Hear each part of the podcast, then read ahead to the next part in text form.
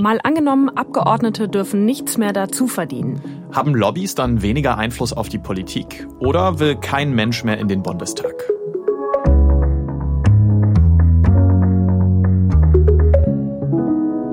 Hallo, ich bin Sophie von der Tann. Moin, ich bin Marcel Heberlein. Wir hier im ARD Hauptstadtstudio spielen ja jede Woche im Podcast ein Zukunftsszenario durch. Diesmal geht's uns um Lobbyismus und Nebeneinkünfte von Abgeordneten im Bundestag. Und das ist ja gerade ein großes Thema. Selbstbereicherung durch Maskendeals, Lobbyarbeit für den Staat Aserbaidschan. Wir wollen heute mal ein Szenario durchspielen, das eine sehr klare Antwort wäre auf die Fragen nach Nebeneinkünften von Abgeordneten. Wir nehmen nämlich mal an, dass Abgeordnete im Bundestag einfach gar nichts mehr dazu verdienen dürfen. Wenn das so käme, dann könnte sich die Tagesschau in der Zukunft vielleicht mal so hier anhören. Im Bundestag werden in dieser Legislaturperiode kaum noch Anwälte und Unternehmer sitzen. Seit Nebeneinkünfte verboten sind, ist ein politisches Mandat für Selbstständige und Freiberufler deutlich unattraktiver geworden. Wirtschaftsverbände kritisieren die Regelung. Politik werde dadurch vom echten Leben abgeschottet. Kommt das wirklich so? Was wäre, wenn Abgeordnete nichts mehr dazu verdienen dürften, wenn sie im Bundestag sitzen? Das schauen wir uns in dieser Folge an. Und eins ist ziemlich schnell klar, einigen würde ordentlich Geld verloren gehen. Ja, circa ein Drittel der Abgeordneten im Bundestag haben aktuell einen Nebenjob, mit dem sie was dazu verdienen. Und das Geld würde wegfallen, wenn unser Szenario Wirklichkeit wäre. Für Karin Mark zum Beispiel von der CDU. Ja, das sind circa 5000 Euro jährlich. Brauchen Sie denn das Geld, was Sie da bekommen? da, äh, ganz sicher nicht. Ich habe ein auskömmliches Einkommen als Abgeordnete. Dann könnten Sie also auch locker darauf verzichten. Das ist keine Frage, in der Tat. 5000 Euro pro Jahr verdienen Sie also zusätzlich. Das mhm. ist ja jetzt auch nicht so viel. Nee, extra. nee, also äh, das sind Peanuts im Vergleich zu dem, was da manche andere äh, verdienen und was denen verloren gehen würde. Peter Ramsauer zum Beispiel von der CSU, der ist einer der Großverdiener im Bundestag, ehemals Verkehrsminister und Bauminister, der hatte in den letzten drei Jahren neben seinem Job im Bundestag noch Einkünfte in Höhe von fast 900.000 Euro, also runtergebrochen mhm. aufs Jahr wären das dann 300.000 pro Jahr. Das ist schon eine ganz schöne Stange Geld. Ja, das ist mal eine Ansage. Das ist ja auch deutlich mehr, als ein Abgeordneter verdient. Ja, viel mehr. Pro Monat kriegt man da ja rund 10.000 Euro brutto als MdB, also als Mitglied des Bundestags. 120.000 Euro im Jahr sind das und mehr als doppelt so viel hat Peter Ramsauer nochmal an Nebeneinkünften gehabt. Womit hat er das denn verdient? als strategischer Berater einerseits. Wen genau er da berät, das wissen wir nicht. Das muss er nicht offen angeben. Und Peter Ramsauer sitzt neben seinem Job im Bundestag auch noch in Gremien von Unternehmen. Zum Beispiel ist er Chef des Aufsichtsrats in einem bayerischen Bauunternehmen.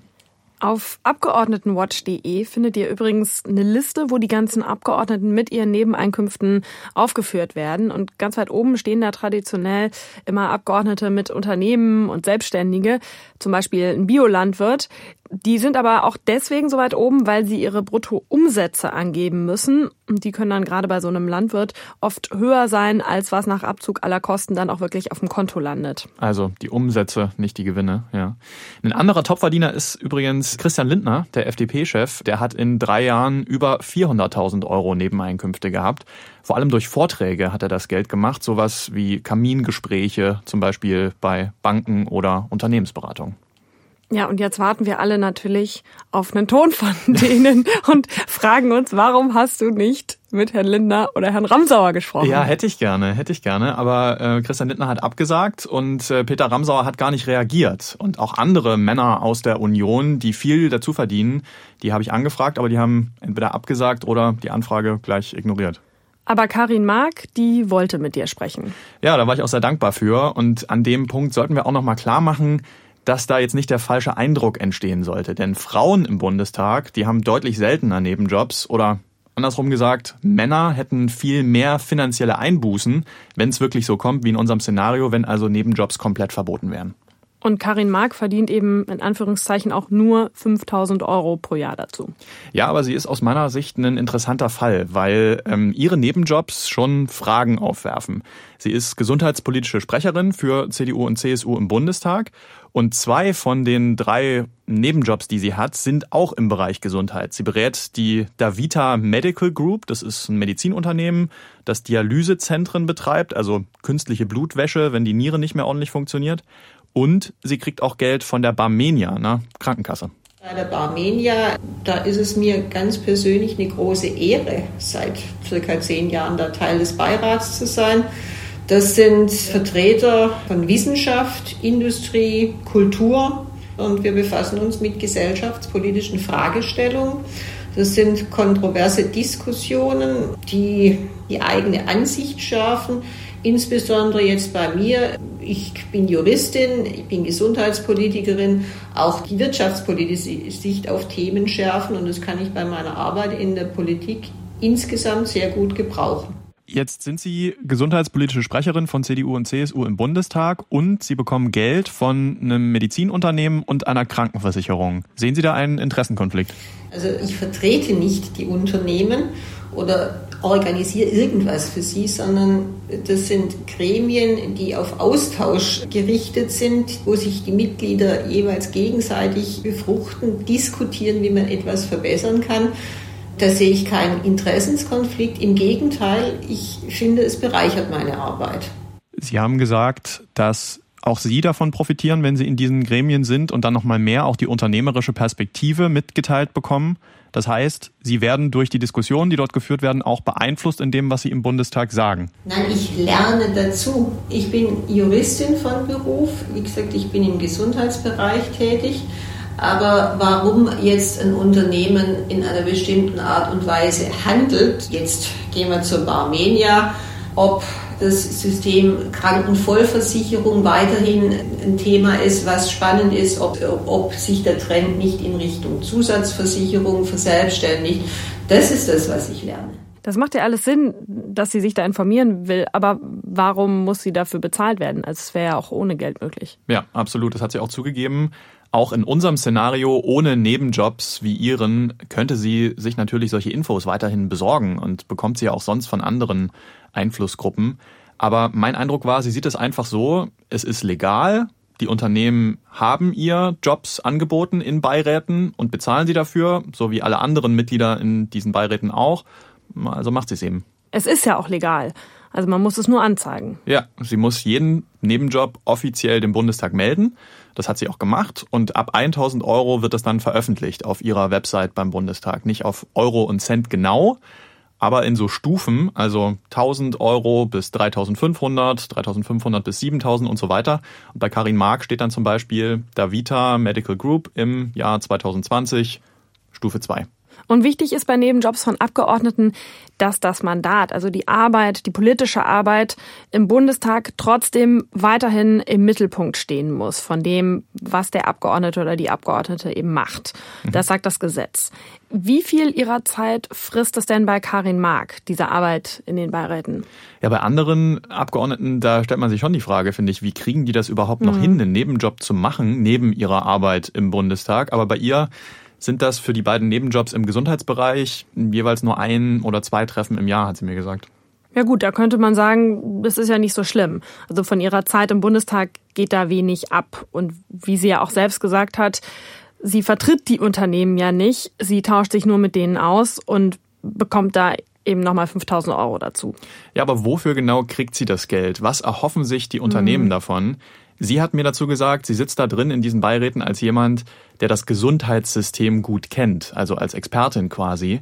Timo Lange von Lobby Control, einer Initiative, die sich für Transparenz einsetzt in Lobbyfragen, der sieht das etwas anders. Also das beobachten wir immer wieder, dass Unternehmen auf Abgeordnete zugehen und sie dann in Beiräte holen oder auch einfach nur zu einem Vortrag einladen, der dann äh, teilweise ja auch hoch dotiert wird. Eben nicht, weil sie so tolle Expertinnen und Experten in dem Themenfeld sind, sondern explizit, weil sie Abgeordnete sind. Also man hat dann einfach einen ganz direkten Draht zur Politik und Frau Mark muss sich da die Frage gefallen lassen, muss das denn sein? Sie ist halt auch nicht irgendwer im Bundestag, sondern die Sprecherin für Gesundheit bei der CDU und CSU, also bei der größten Fraktion, die auch gerade mitregiert. Ja, und man könnte eben argumentieren, dass durch die Nebenjobs dann zwei Unternehmen, Davita und Barmenia in dem Fall, einen exklusiven, besseren Zugang zu ihr bekommen, als andere den haben. Also sie vielleicht in ihrer Meinung beeinflussen, vielleicht auch ohne, dass sie das merkt und dass diese Unternehmen durch sie auch einen exklusiven Zugang zu Infos aus dem Ausschuss haben. Wobei Karin Mark sagt, ich rede mit allen wichtigen Akteuren. Das Gegenargument da wäre dann, naja, sie kriegt halt von zweien direkt Geld. Ja, und da sind wir ja beim großen Thema Lobbyismus. Ähm, Lobbyismus heißt ja erstmal nur, dass das, was eine bestimmte Gruppe politisch will, an Abgeordnete vermittelt wird durch Lobbyisten. Mhm. Ob das jetzt der Bauernverband ist, ein Unternehmen oder Greenpeace. Oder auch Lobby Control. Genau, also die sind ja letztlich auch eine Lobbygruppe für Transparenz eben. Mhm. Lobbyismus ist an sich auch ein ganz wichtiger Bestandteil der Demokratie. Abgeordnete sollen ja die Interessen kennen, die es im Land gibt. Und Lobbygruppen sind auch dazu da, sie darüber zu informieren. Problematisch wird's dann, wenn einige Gruppen da deutlich mehr Einfluss haben als andere. Das Thema Lobbyismus gäbe auf jeden Fall Stoff für mehrere Podcast-Folgen. Wir konzentrieren uns heute aber auf das Thema Nebeneinkünfte von Abgeordneten. Also lass mal dahin zurückgehen. Ja, und da ist eine Frage, die ich mir stelle. Welche Parteien würden in unserem Szenario, wenn es keine Nebeneinkünfte mehr gibt, mhm. dann eigentlich am meisten darunter leiden, sozusagen? Für wen würde sich am meisten ändern? Ja. ja? Für Abgeordnete der FDP auf jeden Fall, denn knapp über die Hälfte haben da Nebenjobs, die sie dann eben aufgeben müssten. Die CSU würde auch sich umstellen müssen. Da hat die Hälfte Nebenjobs von den Abgeordneten. Bei der CDU ist es etwa ein Drittel. Und am wenigsten würde sich für die Grünen im Bundestag ändern, denn die haben ganz selten Nebenjobs.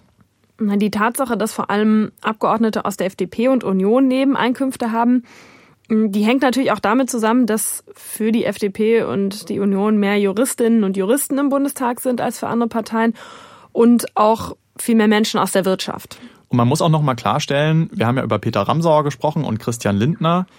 Die Champions League, der Dazuverdiener sozusagen, das sind am Ende nur wenige. Nur 15 Abgeordnete im Bundestag haben Nebeneinkünfte, die sind, wenn man es grob aufs Jahr runterbricht, höher als das, was sie mit ihrem eigentlichen Job im Bundestag verdienen. Also 15 Abgeordnete, die mehr als 120.000 Euro im Jahr an Nebeneinkünften haben. Mhm. Wie sieht's darunter aus? Da gibt's dann ein Mittelfeld, sagen wir mal. Das sind so circa 100 Abgeordnete, die kriegen mehr als 10.000 Euro dazu. Und die große Mehrheit aber, über 80 Prozent, verdient nix oder eher wenig dazu. Also ein paar Top-Player, mhm. ein kleines Mittelfeld und ganz viele, die eher am Seitenrand sitzen, um mal hier in diesen tollen Fußballmetaphern zu bleiben. Und viele machen eben als Nebenjob einfach die Jobs weiter, die sie vor ihrer Zeit im Bundestag auch schon gemacht haben, um da eben ein Standbein zu behalten, als Ärztinnen und Ärzte zum Beispiel oder als Unternehmerinnen und Unternehmer.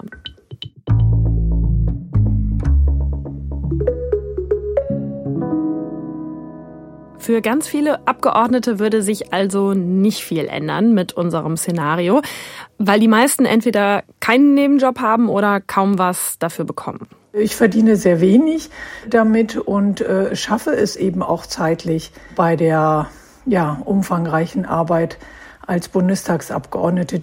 Schaffe es auch nicht so viel zu verdienen, dass ich tatsächlich noch Gewinn aus der anwaltlichen Tätigkeit generieren könnte. Das ist Chanan Bayram. Sie ist für die Grünen im Bundestag und arbeitet nebenbei manchmal noch als Rechtsanwältin.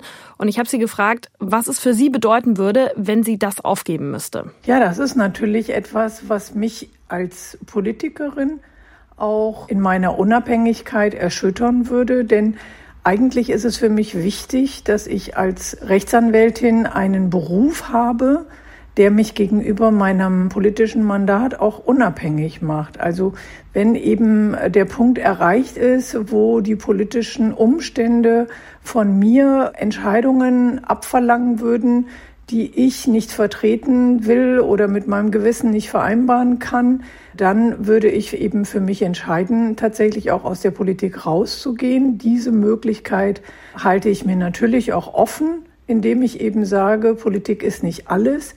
Ich habe auch einen Beruf gelernt Und ja, dann müsste ich halt meine Zulassung wieder neu beantragen. Was denken Sie denn, würde unser Szenario im Parlament verändern?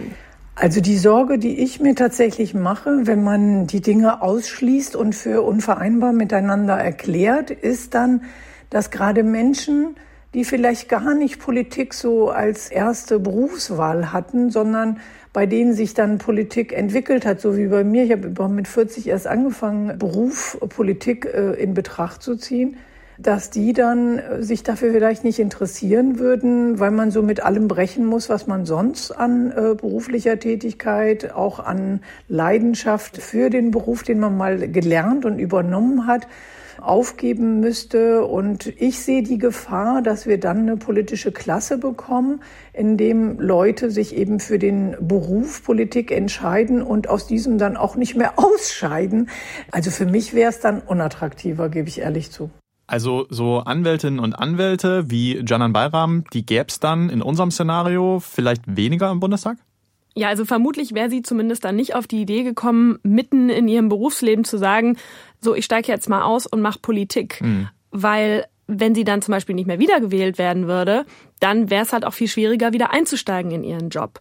Und sie glaubt, dass in unserem Szenario wenn man keine Nebeneinkünfte mehr haben darf, wenn es sie vielleicht nicht gäbe als Anwältin im Bundestag, dass dem Bundestag da was verloren gehen würde. Natürlich ist es für mich als Anwältin leichter, Gesetze zu schreiben, weil ich weiß, wie Gesetze gehen. Ich habe in Bundesministerien Gesetze geschrieben, ich habe als Rechtsanwältin Gesetze angewendet und tue mich leichter damit, ein gutes Gesetz zu schreiben, als vielleicht jemand, der das noch nie gemacht hat.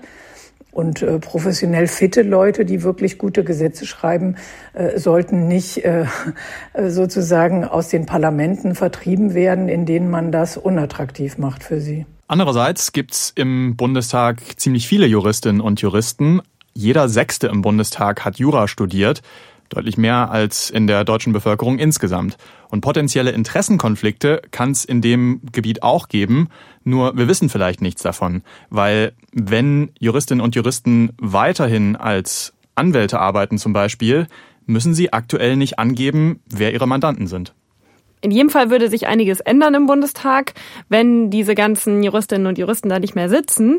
Ich habe mich gefragt, wer würde denn dann stattdessen in den Bundestag einziehen? Und darüber habe ich mit Sophie Schönberger gesprochen. Sie ist Professorin für öffentliches Recht an der Heinrich-Heine-Universität in Düsseldorf. Also ganz leicht hätten es natürlich Beamte, die sind da immer privilegiert, denn die werden schlicht und ergreifend beurlaubt, die gehen überhaupt gar kein Risiko ein und können, wenn das Mandat endet, einfach in ihren Beruf zurück. Also das würde sicherlich für Beamte nochmal das Ganze attraktiver machen. Die Leute, die allerdings erstmal in der freien Wirtschaft oder in ähnlichen Bereichen Karriere gemacht haben und danach in die Politik gehen wollen, vielleicht auch nur vorübergehend in die Politik gehen wollen, die hätten es deutlich schwerer. Also sowas wie Handwerker, Ärzte, Juristen, glauben Sie, Menschen, die in solchen Jobs arbeiten, die würden dann alle wegfallen? Oder was könnte man sich da beispielsweise vorstellen? Wer würde da fehlen? Also in der Tat, äh, gut, der klassische Handwerker fehlt ohnehin im Bundestag. Der ist wirklich ganz, ganz deutlich unterrepräsentiert. Juristen haben wir im Bundestag äh, im Moment genug, aber tatsächlich sehr viele äh, auch verbeamtete Juristen. Aber so der klassische Freiberufler, also Rechtsanwälte, Ärzte zum Beispiel, ähm, für die wird es deutlich schwieriger. Aber auch Menschen, die in Unternehmen Karriere machen, in ganz verschiedenen Bereichen, Naturwissenschaftler, die in Unternehmen arbeiten, die haben es natürlich deutlich schwieriger, wenn sie wirklich ihr komplettes Berufsleben an den Nagel hängen müssen und gar keine wirtschaftlichen Beziehungen mehr zu ihrem Arbeitgeber pflegen dürfen. Was wäre denn das Problem daran, wenn die fehlen?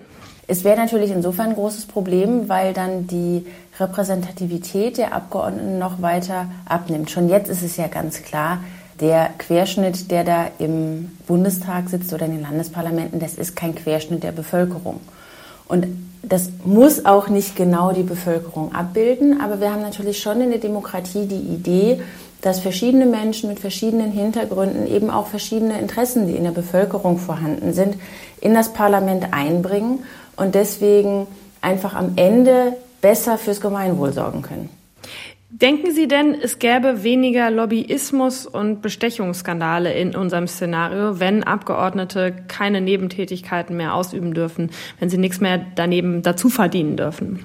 Also natürlich ist das Risiko dieser wirtschaftlichen Interessenkonflikte reduziert wenn man die Nebentätigkeiten verbietet, das ist ganz klar. Wenn ich keine wirtschaftlichen Loyalitäten an einen Arbeitgeber oder einen Auftraggeber habe, dann ist das sozusagen eine Möglichkeit von undemokratischem Einfluss, die ausgeschlossen wird.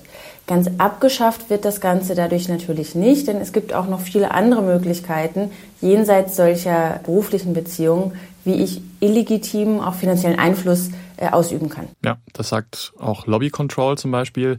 Es gibt ja natürlich auch in unserem Szenario weiterhin Möglichkeiten für Lobbygruppen Einfluss zu nehmen. Parteispenden zum Beispiel, auch wenn die offiziell nicht gezahlt werden dürfen, um eine bestimmte Gegenleistung dafür zu bekommen oder eben, dass direkt ein Lobbyist vorbeigeschickt wird, der mit den Abgeordneten spricht und versucht, sie zu überzeugen.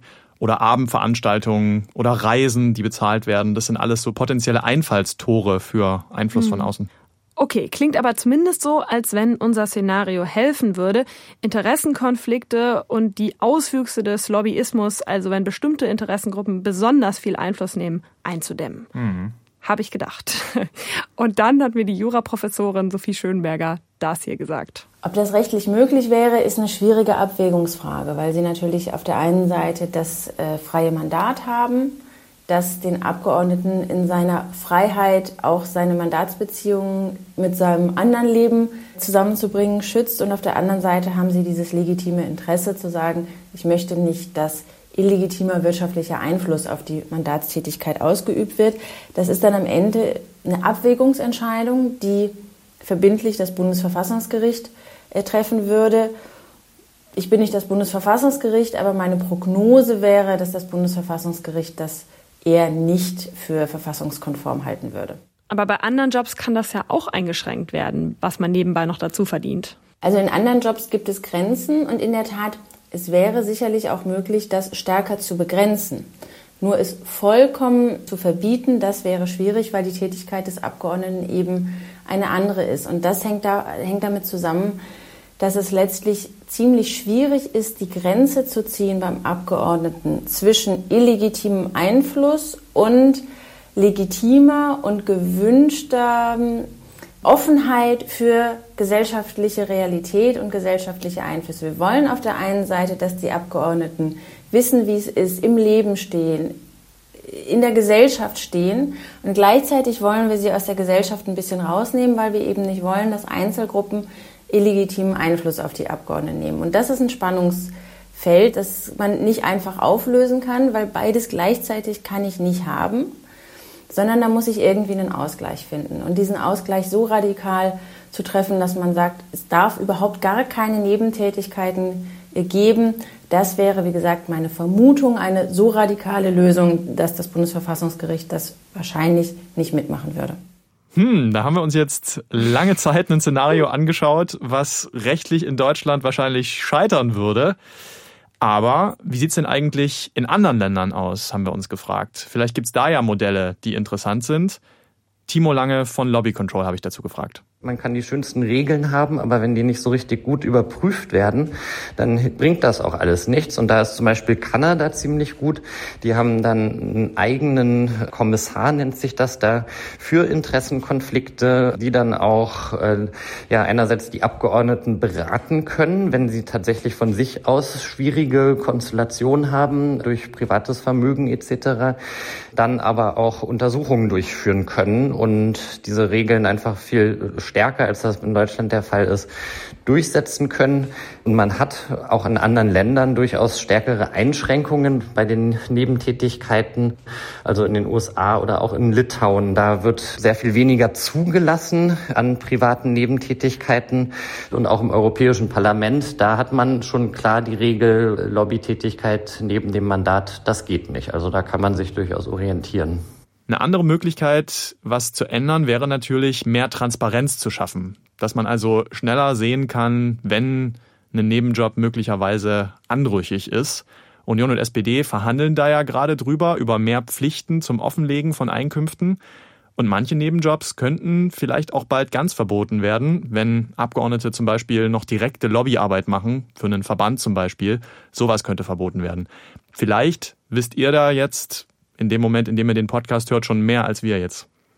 Nebenjobs ganz zu verbieten, das ist rechtlich schwierig, haben wir gehört. Aber, und das hat Sophie Schönberger mir auch nochmal bestätigt, es gibt Wege, diese Nebenjobs zumindest einzuschränken. Ja, das glaubt Timo Lange von Lobby Control auch. Der könnte sich zum Beispiel vorstellen, dass man Nebeneinkünfte deckelt. Also dass Abgeordnete zum Beispiel maximal nur noch so viel dazu verdienen dürfen, wie sie im Bundestag kriegen. Oder man sagt, sie dürfen nur noch Jobs weitermachen, die sie vor dem Bundestag auch schon hatten, aber eben keine neuen annehmen.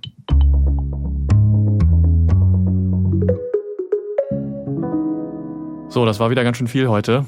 Lass uns nochmal zusammenfassen. Wenn es wirklich so käme wie in unserem Szenario und Abgeordnete im Bundestag dürften wirklich keine Nebenjobs mehr haben, dann haben uns alle Expertinnen und Experten gesagt, dann wäre ein Weg versperrt, auf dem Interessengruppen Politik beeinflussen können.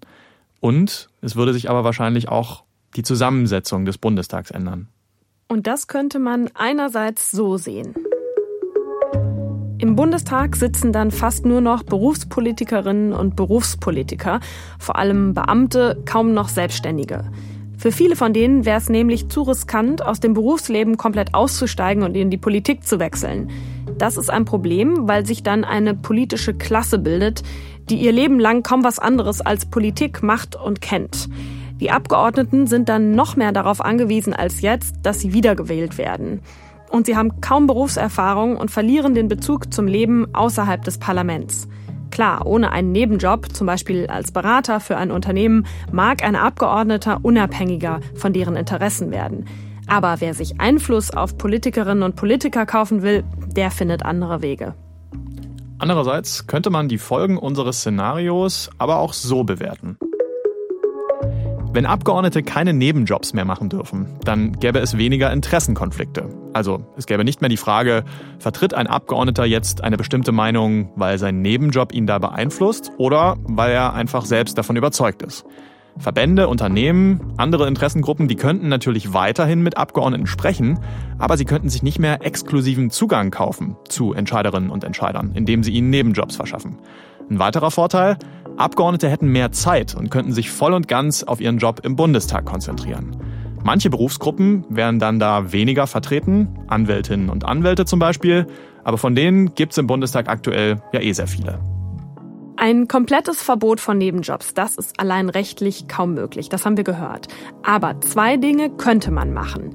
Man könnte Nebenjobs einschränken und man könnte dafür sorgen, dass Abgeordnete viel mehr offenlegen müssen.